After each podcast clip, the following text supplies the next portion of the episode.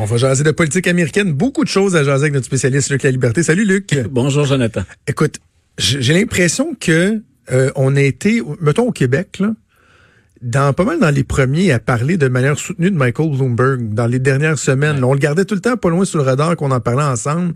Et là, vraiment, il commence à s'imposer à un point tel où il revoit au chapitre. Là, on va l'entendre dans un débat important pour la première fois. Puis écoute, deux, deux nouvelles euh, qui, qui, se sont à peu près chevauchées euh, dans les médias américains puis qui ont traversé la frontière. Un, effectivement, il s'est qualifié pour le, le, prochain débat. Donc, ça va être intéressant parce que c'est pas, pas nécessairement quelqu'un qui est particulièrement charismatique, Michael Bloomberg. Il peut même faire un peu froid. Euh, il a un sens de l'humour, M. Bloomberg, mais c'est assez, on se dirait entre nous rough, je pense. Donc, euh, on va le voir. Et c'est la première fois qu'il a la chance d'avoir une plateforme où on va le, voir et l'entendre. Ce sont des millions d'Américains probablement, un peu comme on l'avait fait pour Donald Trump. Moi, je pense qu'on va se donner rendez-vous demain aux États-Unis pour le voir et l'entendre pour la première fois. Et l'autre nouvelle, je sais qu'il y en avait deux qui se chevauchaient, il est deuxième maintenant dans les sondages, selon un sondage NPR, NPR, qui est assez fiable habituellement. On les considère un peu plus au centre. Euh, c'est une commande qui, est neutre, ce sondage-là. C'est pas une maison réputée plus proche des progressistes, des démocrates ou encore des conservateurs, des républicains. Donc, M. Bloomberg, assurément, il déplace de l'air et il dérange. Et pour observer, moi, chaque matin, il faire un, un tour, même si parfois c'est un tour d'horizon rapide, euh, d'un grand nombre de médias, ben je lis et je retrouve son nom de plus en plus. Associé parfois à des rumeurs qui sont un peu folles. Euh, on ne sait pas d'ailleurs toujours d'où viennent ces, ces, ces fameuses rumeurs-là, parce que ben, parce que les républicains ont intérêt à lui nuire également, à M. Bloomberg. Mm-hmm. euh, je pense que M. Trump, ça ne lui plaît pas beaucoup de voir arriver Michael Bloomberg dans le décor, puis d'avoir éventuellement à l'affronter. Donc, c'est intéressant. Il, il, déplace de l'air. On savait déjà qu'il qu est, qu'il est fortuné, qu'il a investi énormément dans sa campagne, qu'il a fait beaucoup, beaucoup, beaucoup de publicité. Ben là, il y a des résultats et c'est devenu un joueur à considérer. En même temps, je suis un peu, euh, je suis un peu irrité. Puis on, en discutait hier euh, à la joute. Je, commence à être un peu irrité par euh, par exemple, des propos comme Bernie Sanders là, qui dit on peut pas euh, s'acheter une candidature, c'est un, un, vote, une voix.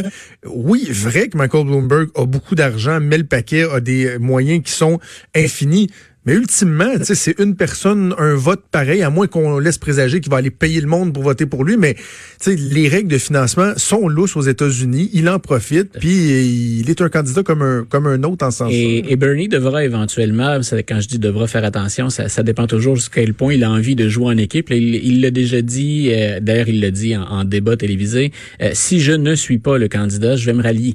Euh, frapper Michael Bloomberg à répétition, il y aura peut-être un prix à payer aussi du côté des démocrates ce sera, ça va être normal demain que euh, ce soit qu'on se livre. À, ça va être la fête de Michael Bloomberg demain. Comme il est là pour la première fois, on va sûrement le bombarder de questions et ces questions-là sont légitimes. Il faut toujours, quand on se bat entre nous au sein du Parti démocrate, penser à, à l'après. Et mine de rien, il approche cet après-là. Le, ah mois de mars va être particulièrement important, peut-être même déterminant pour beaucoup d'entre eux.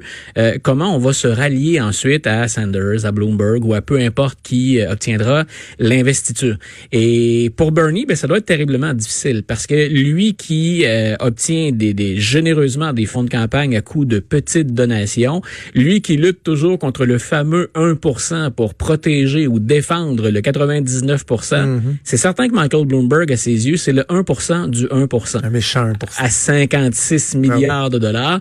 Euh, en même temps, il y a beaucoup de démocrates, et ça, dans les sondages, on le retrouve. C'est pas qu'un coup de sonde qui, qui allait dans cette direction-là pour les gens qui veulent et qui souhaitent une victoire démocrate, la seule qualité importante du prochain candidat ou de la candidate, c'est puis-je battre Donald Trump? Et Michael Bloomberg, je pense, assurément peut dire haut et fort, je peux vaincre Donald OK, bon, justement. J'aime ça faire des fois des parallèles avec la politique québécoise parce que je pense que pour les gens, ça leur permet des fois de euh, un peu mieux euh, euh, contextualiser la, la chose. Là. Est-ce que Michael Bloomberg a pas certains avantages que François Legault avait? C'est-à-dire, François Legault est un ancien souverainiste. Lorsqu'il a été élu, avait euh, une base qu'il avait créée, a réussi à les fédérer des souverainistes, des péquistes déçus. Même dans son staff, on en voit, c'est plein de péquistes. Là, Michael Bloomberg, c'est un ancien républicain.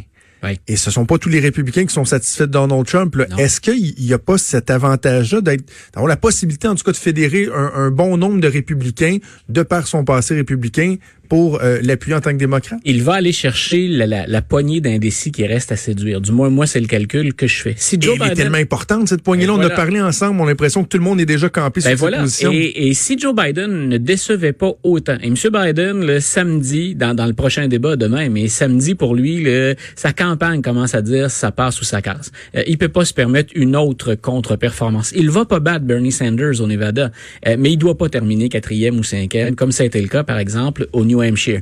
Donc, si on avait eu une bonne performance de Biden, on parlerait moins de Bloomberg. Mais qui y a-t-il du côté démocrate si on ne va pas avec un progressiste comme Bernie Sanders? Puis Mme Warren perd des plumes, là, elle accuse actuellement un sérieux retard. Mm-hmm. euh, si vous voulez pas aller du côté progressiste, entre autres et surtout avec Bernie Sanders, ben Bloomberg devient une bonne alternative. Et il peut jouer, je pense, assez honnêtement du côté démocrate. On en avait déjà discuté de ça. Il y a des éléments dans sa plateforme, il y a des engagements politiques qu'il a déjà pris qui correspondent à bien des volontés du côté démocrate.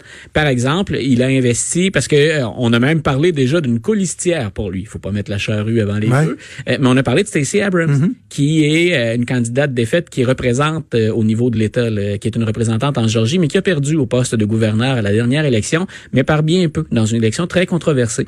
Et Mme Abrams, c'est une activiste, une démocrate, mais elle s'investit beaucoup dans l'accès euh, aux listes électorales puis au vote euh, des, pour les minorités, pour les femmes entre autres, et euh, ben, qui a collaboré et qui a donné des sous généreusement à, une organisation, un mouvement qu'on appelle Fair Fight, hein, donc un combat juste, légitime, équitable. Michael Bloomberg, hmm. c'est tout à fait dans les cadres des démocrates. Puis Madame Abrams, il y a personne qui va dire aux États-Unis, on a affaire à une conservatrice là, chez les démocrates.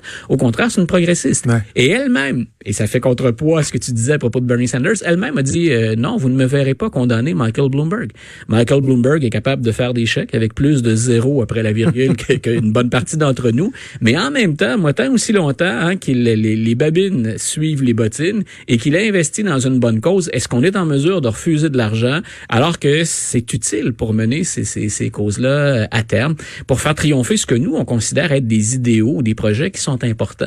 Donc, je pense que Michael Bloomberg, il peut rassurer des électeurs plus et effectivement aller chercher des républicains qui se disent je suis républicain mais en même temps Donald Trump il y a, on l'oublie souvent. Là autant il y a des partisans farouches de Trump autant il y a des gens qui se disent on a franchi une limite et on a franchi même des limites. Euh, peut-être que je peux me ranger cette élection-ci du côté de monsieur Bloomberg. Moi ce que j'ai ce que j'ai hâte de voir si jamais Bloomberg confirme c'est-à-dire qu'il augmente sa part dans les sondages ses appuis qu'il rejoint ou même dépasse Bernie Sanders on va faire quoi avec les, les, les, les partisans très progressistes dont les démocrates ont besoin et qui vont avoir l'impression, pour une deuxième fois, après Hillary Clinton en 2016, de s'être fait jeter dans les, dans les pattes un candidat qui est le préféré des instances du parti, de l'establishment, alors que nous, on voulait Bernie. Euh, est-ce que ces gens-là vont, pour une deuxième fois, dans certains cas, rester à la maison, se désengager, ou vont-ils se dire, on n'a pas ce qu'on veut, mais c'est ben, toujours Vont-ils préférer laisser la voie libre à, Voilà, ben ça, ça, va revenir très très souvent sur cette question-là. L'investiture, les, les, elle n'est pas encore donnée du côté démocrate. La campagne présidentielle, ça va vraiment commencer au mois d'août, au mois de septembre, mais cette question-là, on va la réentendre constamment. Vous voulez qui et vous voulez quoi de cette personne-là? OK. Prochaine étape des primaires, c'est le Nevada. Ensuite, ce sera la Caroline du Sud. Caroline du Sud. Mais là, au Nevada, il y a des bénévoles qui sont inquiets. Dis-moi qu'on n'a pas peur à une débat comme celle de l'Iowa. Écoute, je lisais ça hier et je, je, je, suis ni démocrate ni républicain, surtout pas américain. Euh, je m'arrachais les cheveux en me disant ça, ça se peut presque pas. Euh, c'est le site Politico, qui est habituellement un site assez fiable, un peu plus progressiste là, dans sa couverture, mais c'est un site qui est fiable habituellement. Et là, on a dit, on a rencontré euh, et ils se sont exprimés sous le couvert d'anonymat plus qu'un seul bénévole, plusieurs bénévoles qui ont dit, écoutez, la façon de procéder au Nevada, d'ailleurs, on se rappellera peut-être que ce qui avait posé des problèmes en Iowa, c'était l'introduction ou l'apport de technologie. C'était une nouvelle mm-hmm. application et ça a été un échec monumental dont, dont on ne s'est pas remis encore au plan de la, de la réputation puis des blagues qu'on peut faire contre les démocrates.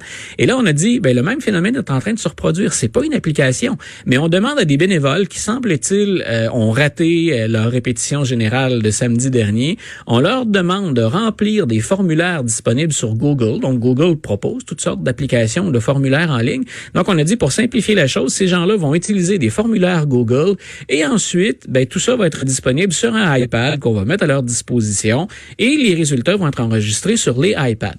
Euh, je suis quelqu'un d'assez familier avec la technologie. Mhm. Je m'amuse beaucoup avec ça en enseignement. Je voudrais surtout pas revenir en arrière.